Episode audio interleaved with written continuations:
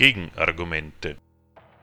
Informationen zu unseren Sendungen und unsere Kontaktadresse findet ihr auf unserer Homepage www.gegenargumente.at.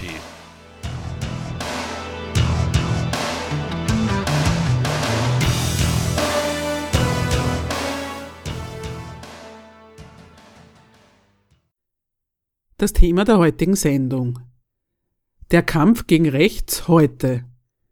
Die Betreuung der sozialen Unzufriedenheit nicht der FPÖ überlassen. Am 18.12.2017 wurde die neue ÖVP-FPÖ-Bundesregierung angelobt. Im Vorfeld wurden Vergleiche zur ersten Regierung Schwarz-Blau im Jahr 2000 angestrengt. Wenn auch rund um die Einführung der neuen Bundesregierung eine Reihe von Demonstrationen und Protesten stattfanden, war die Situation mit der im Jahr 2000 nicht zu vergleichen. So war im Leitartikel eine blassblaue Wechselregierung von Rainer Nowak in der Tageszeitung Die Presse vom 19.12.2017 zu lesen. Zitat Vom Präsidenten über Brüssel bis zur Opposition. Diese Regierung hat wenig Widerstand zu fürchten. Alexander van der Bellen war in seinem Element. Witzig, locker, authentisch und ein bisschen schusselig vollzog er die Angelobung der dritten schwarz-blauen Regierung der Zweiten Republik. Er verzichtete auf den sauertöpfischen Gesichtsausdruck, den einst Thomas Kleestil einstudiert hatte und der einem einst gestandenen Linken wie Van der Bellen leicht gefallen wäre.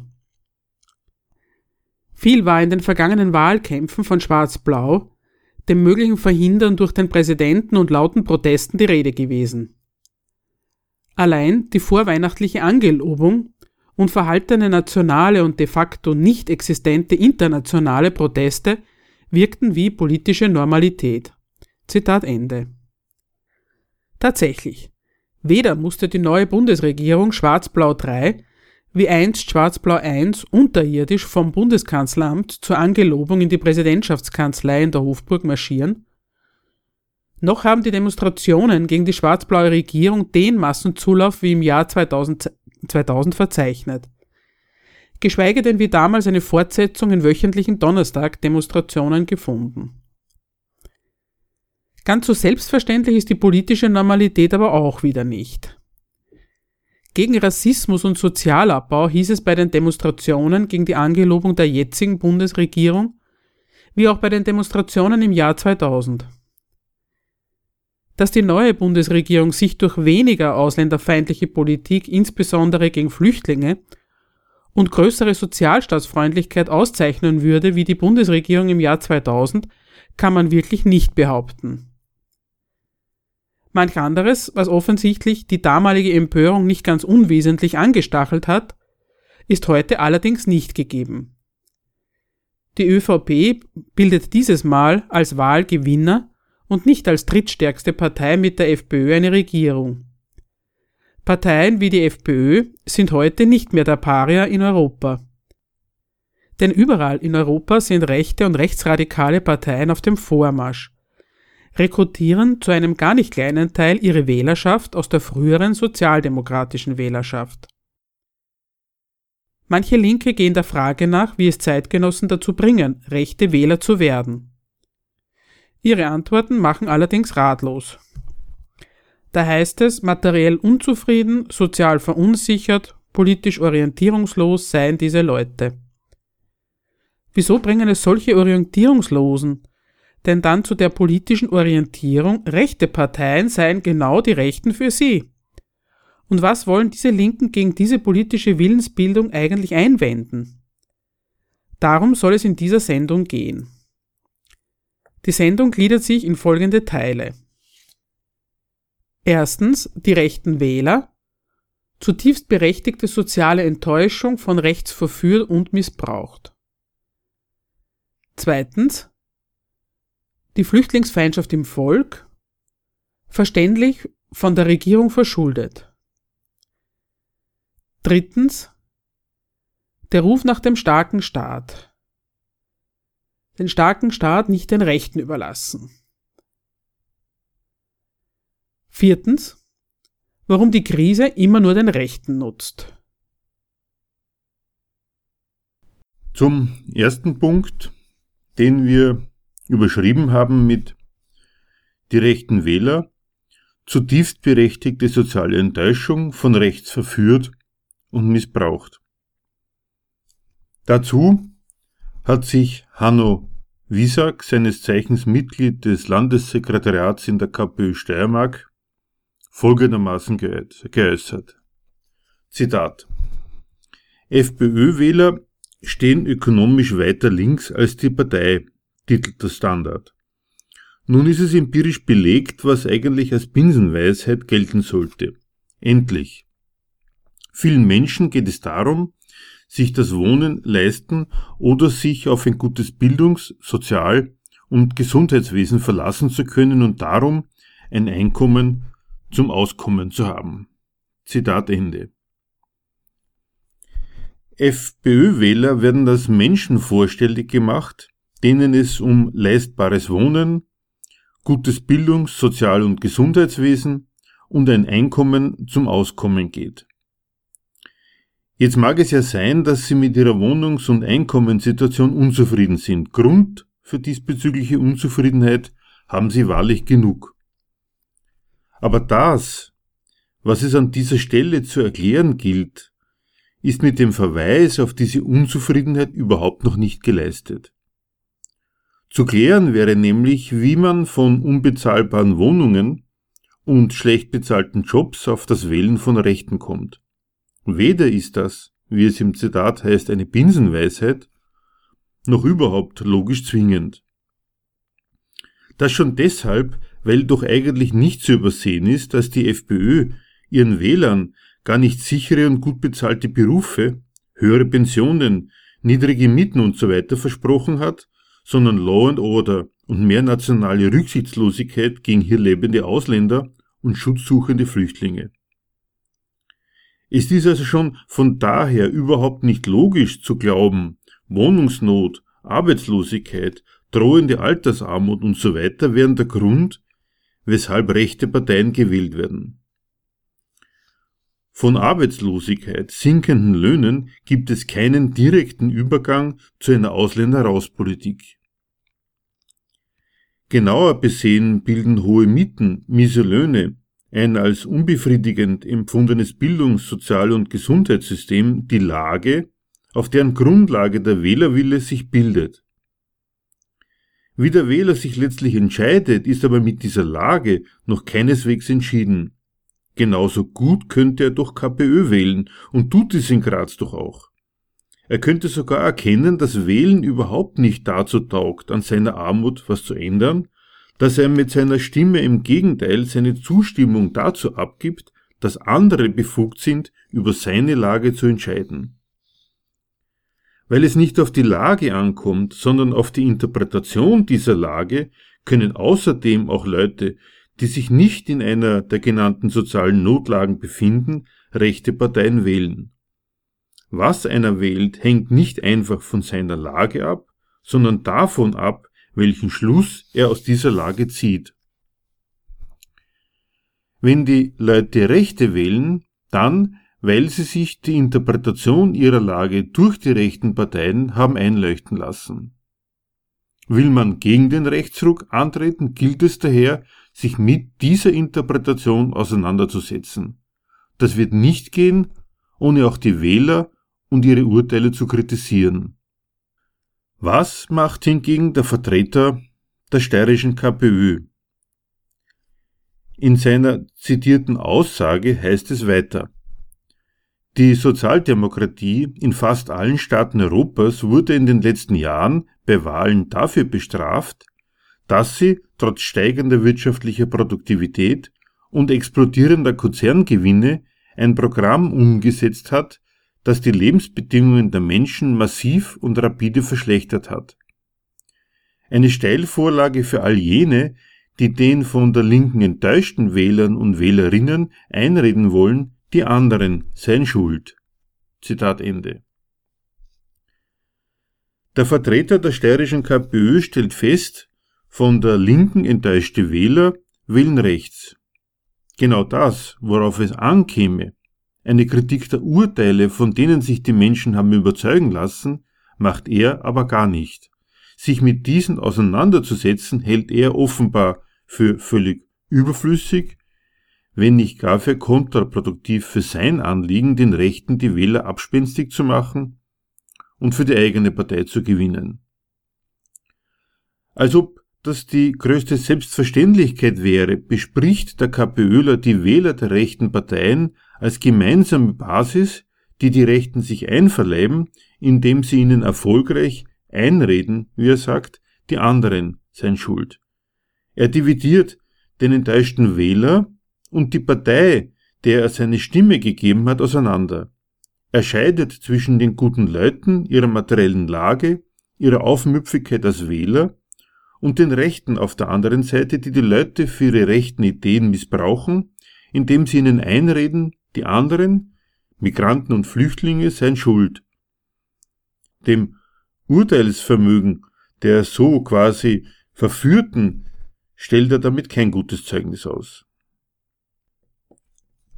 Auch wenn der Vertreter der steirischen KPÖ mit seiner Behauptung, die Leute hätten sich was einreden lassen, das nicht zur Kenntnis nehmen will, ist es nun einmal so, dass, auf welchen Wegen sie auch immer zu ihrem Urteil kommen, es dann doch ihr Urteil ist, das über ihre Lippen kommt. An Wille und Bewusstsein der Wähler vorbei wird es wohl auch der FPÖ nicht gelungen sein, die Leute davon zu überzeugen, dass an der als unbefriedigenden empfundenen Lage Österreichs Migranten und Flüchtlinge schuld seien. Und dann soll man sich denken, diese Leute hätten mit dem Rassismus der FPÖ nichts am Hut, von wegen daher, man könne sich die Kritik dieser Geisteshaltung schenken.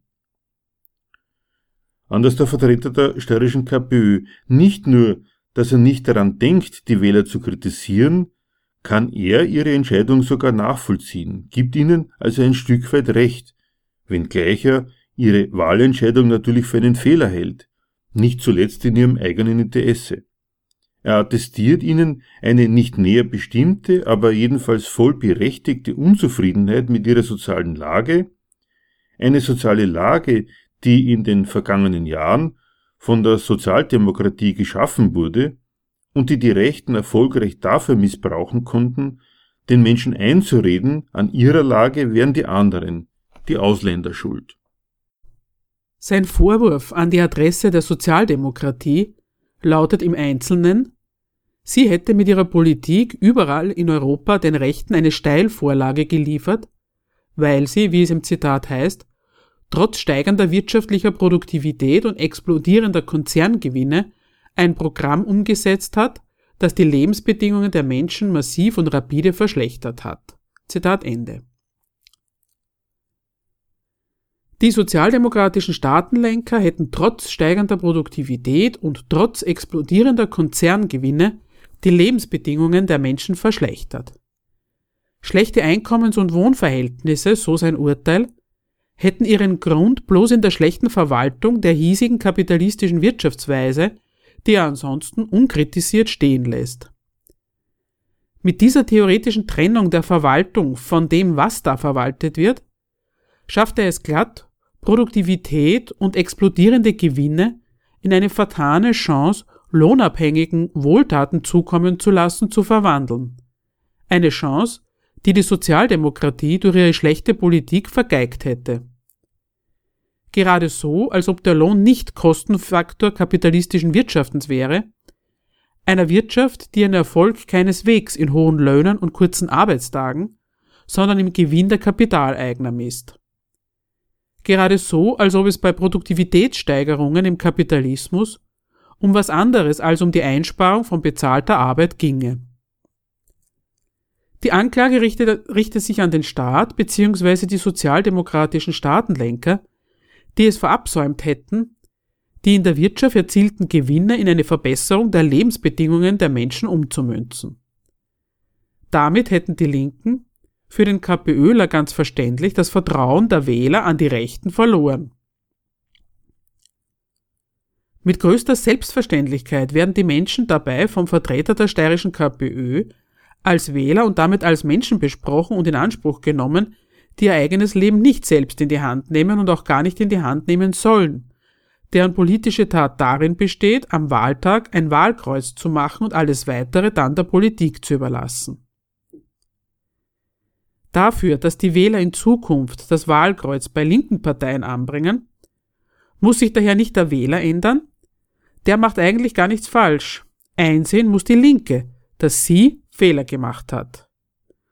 Zitat da hilft es dann auch nicht zu warnen und zu glauben, man müsse dem vermeintlich dumpfen und dummen Wahlvolk nur oft genug erklären, dass Rassismus rassistisch und Sexismus sexistisch ist. Oder es gar dafür verdammen wollen, dass es das partout nicht einsehen will. Das heißt jetzt nicht, Rassismus und Sexismus sollten uns wurscht sein. Solange sie aber das Steckenpferd der Linken sind und das einzige, das die Mehrheit der Bevölkerung von der Linken mitbekommt, braucht es nicht zu verwundern, dass es sich gesellschaftlich marginalisiert. Zitat Ende. Sagt Hanno Wiesack, Mitglied des Landessekretariats in der KPÖ Steiermark, in seinem Artikel Schlüsse und Schlussstriche ziehen, nachzulesen auf www.unserezeitung.at. Der Vertreter der steirischen KPÖ wendet sich gegen die in linken und sonstigen antifaschistischen Kreisen verbreitete Tour, die fällige Kritik an den Urteilen der Rechten durch Ausgrenzung zu ersetzen. Einem FPÖ-Wähler an den Kopf zu schmeißen, dass die von ihm gewählte Partei rassistisch ist, taugt tatsächlich zu nichts anderem als zur Ausgrenzung. Bloß auf Rassismus der FPÖ und dessen Unanständigkeit hinzudeuten, wird zur Kritik eines Menschen, der sich rassistische Urteile hat einleuchten lassen, mit Sicherheit nicht reichen. Wie auch. Der so Agierende gibt doch nichts anderes kund, als seinen Unwillen, sich mit den Urteilen der Rechten zu befassen. Anstelle von Kritik tritt die moralische Verurteilung der rechten Gesinnung als rassistisch, sexistisch und dumpf. Soweit das Richtige an dem Merker des Vertreters der steirischen KPÖ. Seine Zurückweisung dieser Ausgrenzungsdenunziation hat ihren Grund aber nicht darin, dass ihm der tautologische Charakter einer Kennzeichnung des Rassismus als rassistisch aufgefallen wäre. Er hält diese Sorte Kritik bloß für nicht erfolgversprechend. Seine Zurückweisung der Ausgrenzungstour mündet daher auch nicht in einer richtigen Kritik des Rassismus. Eine andere Kritik wird von ihm weder formuliert, noch hält er sie für zielführend, sondern in der Aufforderung, Themen wie Rassismus und Sexismus zwar nicht ganz von der Liste zu streichen, aber doch ein wenig tiefer zu hängen. Ausländerfeindlicher Nationalismus ist für ihn nichts anderes als ein Reflex auf eine schlechte soziale Lage. Eigentlich wollen die Menschen immer schon das Gute, hätten demgemäß aus sich heraus gar nichts mit Rassismus am Hut, leider lasse ihnen ihre materielle Lage wie keine andere Wahl, als auf die FPÖ zu setzen als der einzigen Partei, die sich ihrer wahren Anliegen annimmt, vorgeblich, wer weiß. Zitat die einzige Hoffnung, die bleibt, dass die Linke zur Vernunft kommt und zur Einsicht, dass das ökonomische und gesellschaftliche Sein das Bewusstsein bestimmt. Bertolt Brecht hat das in der Dreigroschenoper mit Erst kommt das Fressen, dann kommt die Moral treffend auf den Punkt gebracht. Es braucht eine Bewegung, die die soziale Frage in den Mittelpunkt stellt. Zitat Ende. Dem KPÖ-Vertreter aus der Steiermark dürfte hier eine Aussage von Marx aber gründlich in die falsche Kehle gerutscht sein. Wenn Marx im Vorwort zu seiner Schrift zur Kritik der politischen Ökonomie schreibt, Zitat, es ist nicht das Bewusstsein der Menschen, das ihr Sein, sondern umgekehrt ihr gesellschaftliches Sein, das ihr Bewusstsein bestimmt, Zitat Ende, dann war das nicht als Gebrauchsanweisung für den Umgang mit den Menschen gemeint, wie der KPÖ-Vertreter das verstanden haben möchte. Er wollte darauf hinweisen, dass die gesellschaftliche Praxis der Menschen nicht ihrer vernünftigen Einsicht in die herrschenden Verhältnisse entspricht, sondern sich umgekehrt ihre Urteile über die gesellschaftlichen Beziehungen den herrschenden Verhältnissen akkommodieren. Dass also der praktische Bezug der Menschen auf die existenten gesellschaftlichen Verhältnisse als positive Bedingung ihres persönlichen Erfolges nicht ohne verkehrte Urteile über diese Verhältnisse zu haben ist. Diese verkehrten Urteile gilt es daher zu kritisieren, anstatt, die, anstatt diese Geisteshaltung der Menschen instrumentell zu affirmieren. Genau letzteres hat aber der Vertreter der steirischen KPÖ im Auge, wenn er fordert, man müsse für die richtigen ökonomischen Verhältnisse sorgen, nur so könne man die Leute daran hindern, das Falsche zu tun, sprich eine rechte Partei zu wählen. Angemerkt sei an dieser Stelle außerdem schon auch noch, dass der KPÖ-Vertreter damit einen ziemlich schlechten Grund dafür angibt, weshalb sich die linken Parteien der sozialen Lage der Menschen annehmen sollten. Nicht um dieser sozialen Lage selbst willen, nicht weil gute Arbeits- und Wohnverhältnisse selbstverständlich sein sollten, nicht weil der Kapitalismus den Leuten nicht gut tut, sondern damit sie KPÖ wählen und nicht rassistisch sind. Zu einem ähnlichen Schluss kommen Vertreterinnen des linken Feigenblättchens innerhalb der SPÖ. Jetzt eine längere Aussage, zitiert im Standard, eine längere Aussage von Julia Herr und Katharina Embacher. Da heißt es im Standard, die FPÖ hat in den vergangenen zehn Jahren nicht nur Themen, sondern Signalwörter und ganze Redewendungen für sich besetzt. So wurden ganz banale Wortfetzen wie wir müssen die Sorgen der Leute ernst nehmen plötzlich immer gemeinsam mit einer restriktiven Asylpolitik kommuniziert. Die FPÖ hat sämtliche Themenfelder mit ihrer Die Asylanten sind die Gefahrstore verbunden, die sie seit zehn Jahren immer und immer und immer wieder erzählt und dadurch einen Themenschwerpunkt in der Innenpolitik Österreichs geschaffen hat. Keine leistbare Wohnung verfügbar, Flüchtlinge schuld. Keine Arbeit, Flüchtlinge schuld. Zu wenig Einkommen, Flüchtlinge schuld. Keinen Durchblick mehr, warum die ganze Welt wahnsinnig zu werden scheint, erst rechte Flüchtlinge schuld. Wollen wir im nächsten Nationalratswahlkampf wieder als Hauptthemen Asyl und Integration? Oder wollen wir daran arbeiten, dass die soziale Frage, die Frage nach höheren Löhnen, nach Absicherung bei Krankheit oder Arbeitslosigkeit, nach Pflege, nach genügend Freizeit für ein schönes Leben und Respekt für alle diskutiert wird? Denn dann brauchen wir unser eigenes Framing und den Mut zur eigenen Ideologie. Zitat Ende. So ähnlich die Schlussfolgerung von, von Vertretern der steirischen KPÖ und den beiden SPÖ-Vertreterinnen auch sein mögen, sollte man doch nicht übersehen, dass hier nicht die KPÖ, sondern Vertreterinnen genau jener Partei sprechen, die jahrelang, um nicht zu sagen jahrzehntelang, ein ums andere Mal die soziale Lage der Menschen verschlechtert hat. Nicht zu vergessen auch, dass es durchwegs SPÖ geführte Regierungen waren, die eine Verschlechterung des Asylrechts nach der anderen beschlossen haben. Eine Kritik der ausländerfeindlichen Positionen der FPÖ sieht jedenfalls anders aus. Vor allem aber stört Julia Herr und Katharina Embacher, dass es der FPÖ gelungen ist, mit der Verknüpfung von Verschlechterung der sozialen Lage mit der Flüchtlingsfrage Wahlerfolge einzufahren. Als Vehikel dafür, dass die SPÖ kommende Wahlen wieder gewinnt, möchten Sie der SPÖ die Meinungsführerschaft zurückerobern und dazu der FPÖ die Möglichkeit der Verknüpfung sozialer Themen mit der Frage der Flüchtlinge streitig machen. Nicht mit dem Versprechen, all die Verschlechterungen der sozialen Lage der Menschen oder die Verschärfungen im Asylrecht rückgängig zu machen. Das wäre dann ja nicht mehr bloß Mut zur Ideologie. Aber die soziale Frage, die Frage nach höheren Löhnen, nach Absicherung bei Krankheit oder Arbeitslosigkeit, nach Pflege, nach genügend Freizeit für ein schönes Leben und Respekt für alle zu diskutieren, das sei gute und unverwechselbare sozialdemokratische Tradition. Zweitens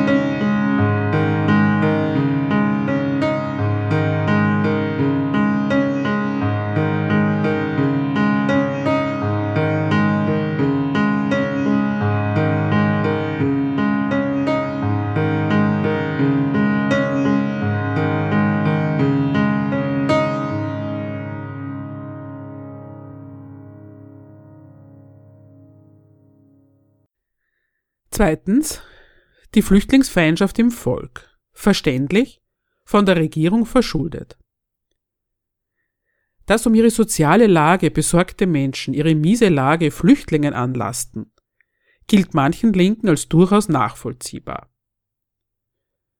So heißt es im zitierten Artikel von Hannes Wiesack wie folgt.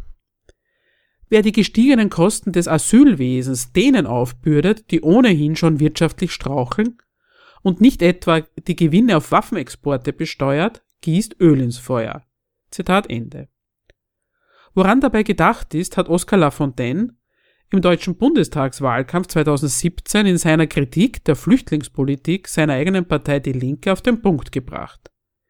Zitat Man darf die Lasten der Zuwanderung über verschärfte Konkurrenz im Niedriglohnsektor, steigende Mieten in Stadtteilen mit preiswertem Wohnraum und zunehmende Schwierigkeiten in Schulen mit wachsendem Anteil von Schülern mit mangelnden Sprachkenntnissen nicht nur all denen aufbürden, die ohnehin bereits die Verlierer der steigenden Ungleichheit bei Einkommen und Vermögen sind. Zitat Ende. Nachzulesen auf www.tagesspiegel.de Politik nach der Bundestagswahl La Fontaine Lister Linkspartei Die Leviten. Was wird hier von linker Seite vermeldet? Stimmung gegen Flüchtlinge? Da muss man sich nicht wundern. Warum? Die Leute haben es ja angesichts einer steigenden Zuwanderung schwerer in der Konkurrenz um einen Arbeitsplatz, eine Wohnung und so weiter. Was macht ein Wähler, der tatsächlich aus diesem Grund die Rechten wählt? Welchen Fehler in der rechten politischen Deutung der Lage der Leute lassen diese Linken hier unkritisiert stehen? Der erste Fehler. Jemand, der mit diesem Argument die Rechten wählt, wendet sich damit nicht gegen die besitzenden Interessengegner. Er lastet die negativen Wirkungen der Konkurrenz nicht dem System der Konkurrenz an, in das er gestellt ist, sondern den Konkurrenten, die in der gleichen Not sind wie er, in der Not einen Arbeitsplatz und eine Wohnung zu finden, die anderen gehören und die für diese anderen die Mittel ihrer Bereicherung sind. Der zweite Fehler. Die Schuld wird noch nicht einmal den Konkurrenten überhaupt angelastet, sondern ausschließlich neuen Konkurrenten aus dem Ausland. Es muss einem schon nochmal der Flüchtling als derjenige einfallen, der zu viel ist. Also der zweite Fehler ist, dass die Zuordnung der Menschen zu den Staaten als selbstverständlich unterschrieben wird. Ein Standpunkt, gegen den viele Linke offenbar keinen Einwand kennen und erheben. Wenn es dem Inländer schlecht geht, braucht man sich nicht zu wundern, wenn der sich gegen die Asylwerber auflehnt. Oder, wie es im Zitat heißt, wer die gestiegenen Kosten des Asylwesens denen aufbürdet, die ohnehin schon wirtschaftlich straucheln, gießt Öl ins Feuer. Was will jemand, der nur was gegen ausländische Konkurrenten hat? So jemand kennt keinen anderen Anspruchstitel auf Schutz und Verschonung vor Elend mehr als seine Zugehörigkeit zur Nation. Schutz, den sich diese Menschen vom Staat erwarten, besteht in nichts anderem als Rücksichtslosigkeit gegen Menschen anderer Nationen. So jemand interpretiert seine Lage als Wirkung einer Politik, die die Sache der Nation verlassen hat und letztlich als Folge der Schwäche des Staates. Zwischenfazit warum Linke die Auseinandersetzung mit dem politischen Urteil der rechten Wähler meiden. Da deuten parteipolitische Konkurrenten die Lage, die ihre Wähler zurückgewinnen wollen, statt deren politische Fehler zu kritisieren. So nehmen linke Partei für und propagieren die politische Übersetzung jeden Schadens in einen aus der Position des Ohnmächtigen erteilten Auftrag an die politisch zuständige Staatsmacht, dessen Repräsentant in Österreich die KPÖ und in Deutschland die Linke sein will. Die Linke will also nicht nur Wähler abholen, sie will die Leute in der fatalen Rolle des Wählers festhalten, der seine Interessen und Sorgen bei der Politik aufgibt. Daraus folgt der Beitrag der Linken zur politischen Willensbildung, dass das Volk dann auch den funktionsfähigen Staat braucht, nämlich als Bedingung allen sozialen Kümmerns. Damit zum dritten Punkt, den wir mit dem Ruf nach dem starken Staat nicht den Rechten überlassen, überschrieben haben. Dazu eine Aussage von Elke K., ihres Zeichens Grazer Stadtpolitikerin der KPÖ. Zitat aus der Zeitung Die Zeit vom Jänner 2017. Elke K. sagt, sie sei überzeugte Marxistin und weicht bei vielen Themen trotzdem aus. Dass ein kommunistischer Landtagsabgeordneter nach dichten Grenzen und starken Nationalstaaten rief, kommentiert sie erst nicht und sagt irgendwann doch, dass kein Kommunist gegen einen starken Nationalstaat sein könne. Wir sollten uns die Begriffe Nation und Heimat nicht von den Rechten nehmen lassen. Wenn Linke das anders sehen, dann haben sie wenig verstanden, sagt sie. Zitat Ende. Elke K., Grazer Stadtpolitikerin der KPÖ, wie gesagt, engagiert im Bereich der Sozialpolitik. Als diese Sozialpolitikerin schreibt sie den Linken eines ins Stammbuch. Als Linker kann man nicht gegen einen starken Staat sein. Offenbar hält sie einen starken Nationalstaat für ein entscheidendes Mittel im Kampf gegen soziale Nöte und daher auch für ein einziges Versprechen an ihre Wähler, dass sie keinesfalls den Rechten als Alleinstellungsmerkmal überlassen möchte. Ausgerechnet auf dem Feld der Stärke des Staates will sie einer Law and Order Partei wie der FPÖ Parole bieten, der sie selbst reaktionäre Begriffe wie Nation und Heimat keinesfalls kampflos als Alleinstellungsmerkmal überlassen sehen möchte. Für die Wohltaten, an die sie denkt, braucht es die unangefochtene, auch finanzielle Souveränität der Staatsmacht. Für das, was sie will, muss zuallererst diese Staatsmacht frei sein, frei vor allem gegenüber den Wirtschaftsinteressen, damit sie leisten kann, was sie leisten soll, die Macht des Kapitals bremsen, damit es nicht ungebremst machen kann, was es macht, ausbeuten, die eigene Macht vergrößern, Ungleichheit schaffen. Dann soll der Staat der Wirtschaft und ihrer Marktmacht gegenüber handlungsfrei sein, nicht um sie zu entmachten, sondern um ihr Grenzen beim Verarmen zu ziehen. Finanziell soll der Staat mächtig sein, um den sozialen Schäden, die dann offenbar trotz der Grenzen auch nach linker Rechnung zustande kommen, entgegenzusteuern. Keinen Gedanken verschwendet LKK darauf, wo die Unternehmen, die über das Leben der Gesellschaft und ihrer Mitglieder entscheiden, ihre Macht überhaupt herhaben. So will ja auch der Widersinn einer solchen linken Politiklehre nicht auffallen. Wer auf die Macht des Staates setzt, damit der den sozialen Schäden Grenzen setzt, die die kapitalistische Wirtschaft anrichtet, der könnte nämlich auch einsehen, dass es doch dieselbe Staatsmacht ist, die qua verfassungsmäßigen Eigentumsschutz die kapitalistische Wirtschaft überhaupt dazu ermächtigt, ihr Werk und damit dessen Schäden anzurichten. Ohne starken Staat, meint LGK, gäbe es gar keine Bremse gegen die Macht des Kapitals und die Ausbeutung der Arbeiter, dass es ohne ihn auch diese Macht und was sie anstellt nicht gäbe, ist einer Linken fremd, für die die Begrenzung der Ausbeutung ihrer Schützlinge das höchste der Güter ist. Wer sich dann noch dazu versteht, Armutserscheinungen durch Umverteilung mildern zu wollen, kauft sich das Zustandekommen der dafür erforderlichen finanziellen Mittel durch erfolgreiches kapitalistisches Wirtschaften ein und damit erst recht wieder das Zustandekommen der Armut. Mit diesem Bekenntnis zum starken Staat als unverzichtbarem Mittel für sozialen Schutz nimmt K. die Konkurrenz zu den Rechten auf deren ureigenstem Feld auf. Die nämlich wissen schon gleich, dass die Souveränität des Staates die Existenzbedingung des Gemeinswesens ist, in dem das Volk lebt. Sie zögern nicht alles, was im Land nicht ist, wie es sein sollte, auf mangelnde Handlungsfähigkeit und Unfreiheit des Staates zurückzuführen, sei es wegen innerer Widerstände oder ausländischer Mächte. Sie, die Rechten, ziehen daraus den radikalen Schluss, dass die Unangefochtenheit der Staatsmacht dann auch das erste Bedürfnis des Volkes ist, der Dienst an ihr daher dessen erste Aufgabe. Ohne jeden Berührungspunkt sind die politischen Welten, der Linken und der Rechten also nicht. Auch den einst als spießig bis reaktionär verböhnten Begriff der Heimat will K. nicht den Rechten überlassen. Zur Erinnerung, ihre Aussage war, wir sollten uns die Begriffe Nation und Heimat nicht von den Rechten nehmen lassen. Wenn Linke das anders sehen, dann haben sie wenig verstanden. Zitat Ende.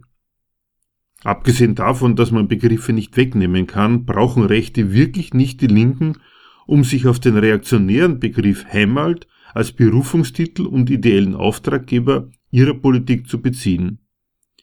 Eher schon verhält es sich doch wohl umgekehrt.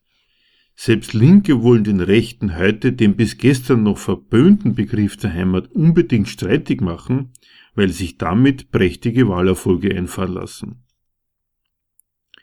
Heimat, die Summe der Lebensumstände, in die man ohne eigenes Zutun gestellt ist, die man sich daher auch nicht ausgesucht hat und auch gar nicht aussuchen kann und die nicht deshalb zu einem passt, weil es sich dort so angenehm lebt, sondern streng tautologisch, weil es die eigene ist, ausgerechnet dieses berechnungslose Ja zu Land, Leuten und Existenzbedingungen, in die man hineingestellt ist, zu Lebensumständen, die man sich nicht passend macht, sondern denen man sich anzupassen hat, will K.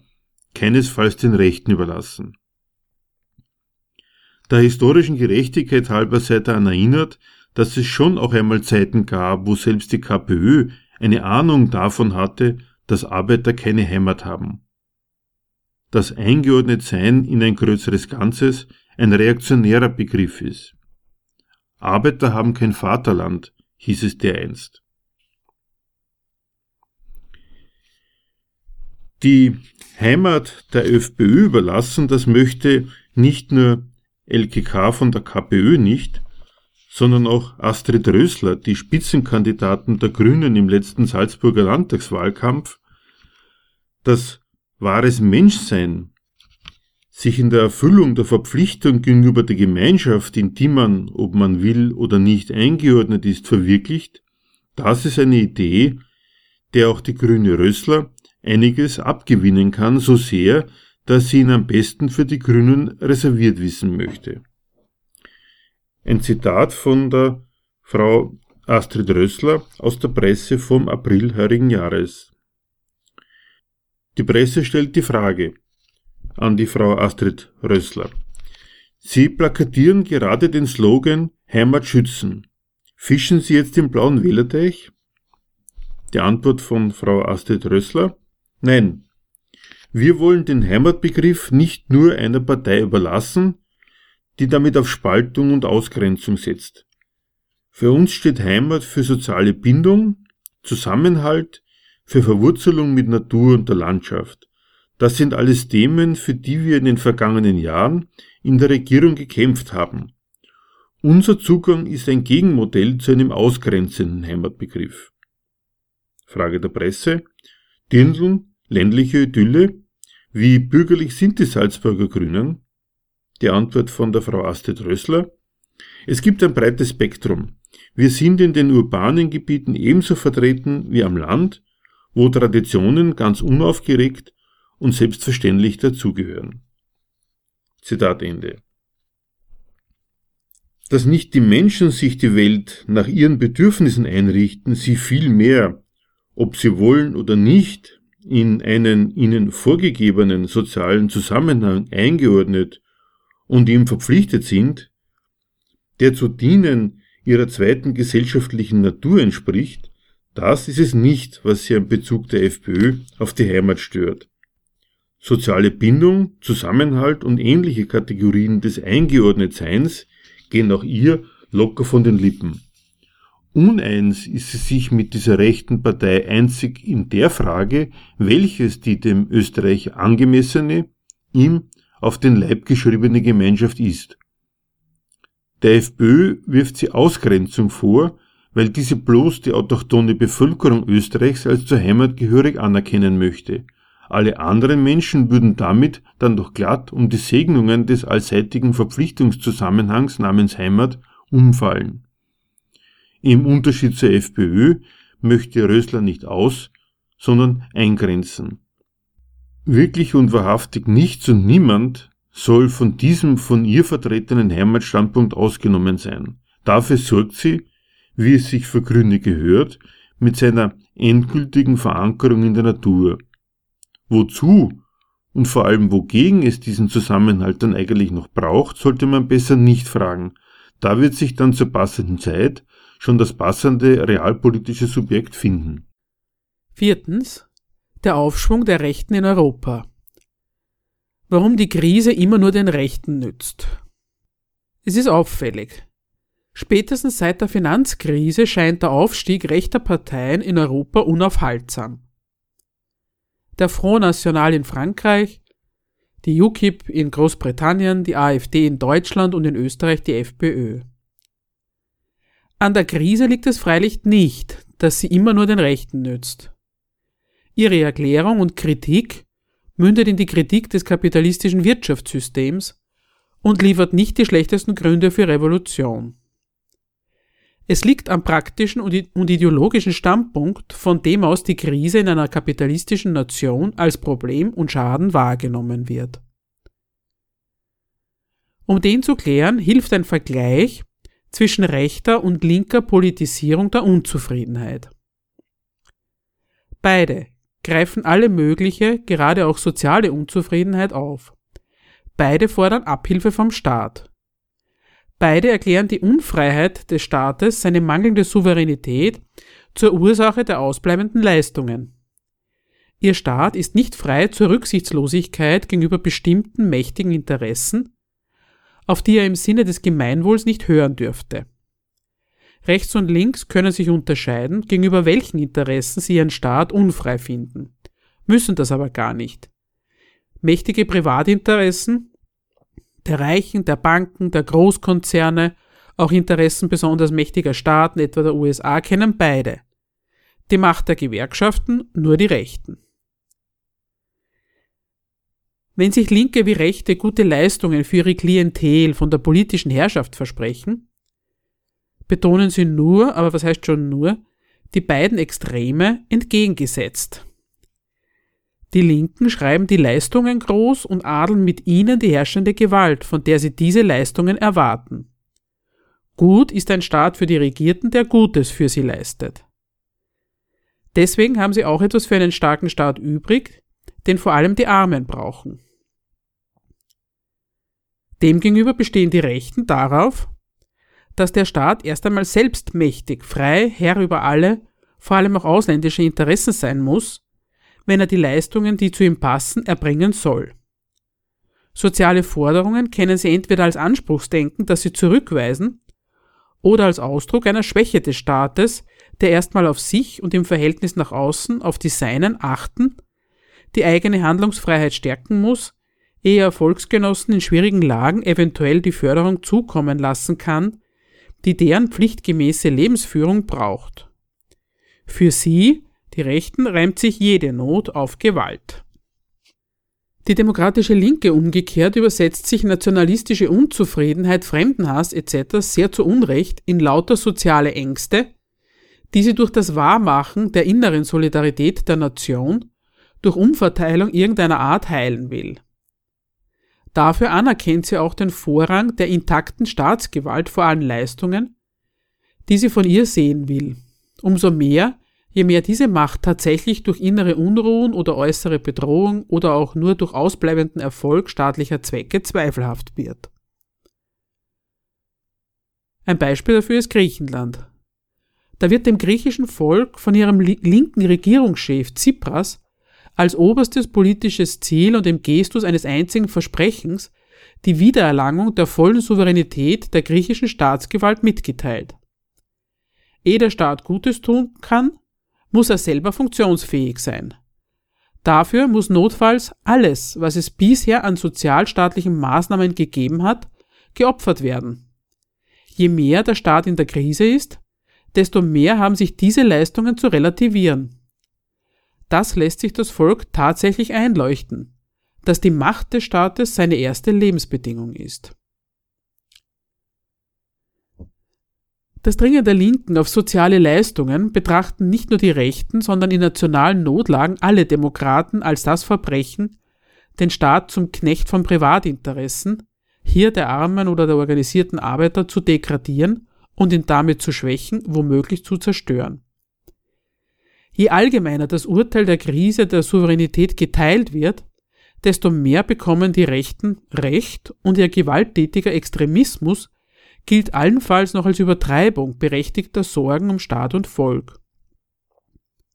Im selben Maß werden die Linken, wenn sie dem Vorrang der Rettung der Staatsmacht nicht alles soziale opfern, als System- und Staatsfeinde gebrandmarkt, die unschädlich gemacht werden müssen. Rechte und linke Kritik am Staat, auf den ersten Blick oft schwer zu unterscheiden, wird dann zur absoluten Feindschaft. Das verweist auf die verrückte Grundlage, auf der das Leben in dieser Gesellschaft beruht. Nur ihretwegen blamiert sich eine politische Richtung nicht gleich, die den Bürgern verspricht, sie werde die Gewalt stärken, die über sie herrscht. Tatsächlich brauchen die privaten Erwerbspersonen, die in dieser Gesellschaft des Eigentums ihr Leben bestreiten, die Gewalt über sich. Herrschaft über alle Privaten ist wirklich die erste Bedingung ihrer Betätigung in der Konkurrenz und damit der Brauchbarkeit der verschiedenen Erwerbsquellen. Auch die Lohnabhängigen und erst recht die Armen brauchen die Gewalt des Staats für ihr Leben unter diesen Bedingungen. Deswegen lassen sie, lassen sie sich einleuchten, dass alles, was sie vom Staat erwarten, hinter seiner Selbstbehauptung zurückzustehen hat, ihre Anliegen allenfalls dann zum Zug kommen können, wenn die staatliche Handlungsfreiheit wiederhergestellt ist weil und solange sie auf ihre Erwerbsquelle, die Lohnarbeit setzen, werden auch Arbeiter eher rechtsradikal, als dass sie Klassenkampf und Revolution nötig fänden, wenn die Ordnung nicht leistet, was sie sich von ihr erwarten, also in ihrem Urteil nicht funktioniert. Sogar der relativ brave Beschluss, eine Gewerkschaft zu gründen oder in eine einzutreten, erfordert eine Kritik an der eigenen Erwerbsquelle, die Einsicht nämlich, dass sie für sich nichts taugt und dass man einen Fehler macht, wenn man auf die eigene Leistung und Pflichterfüllung als Konkurrenzmittel setzt.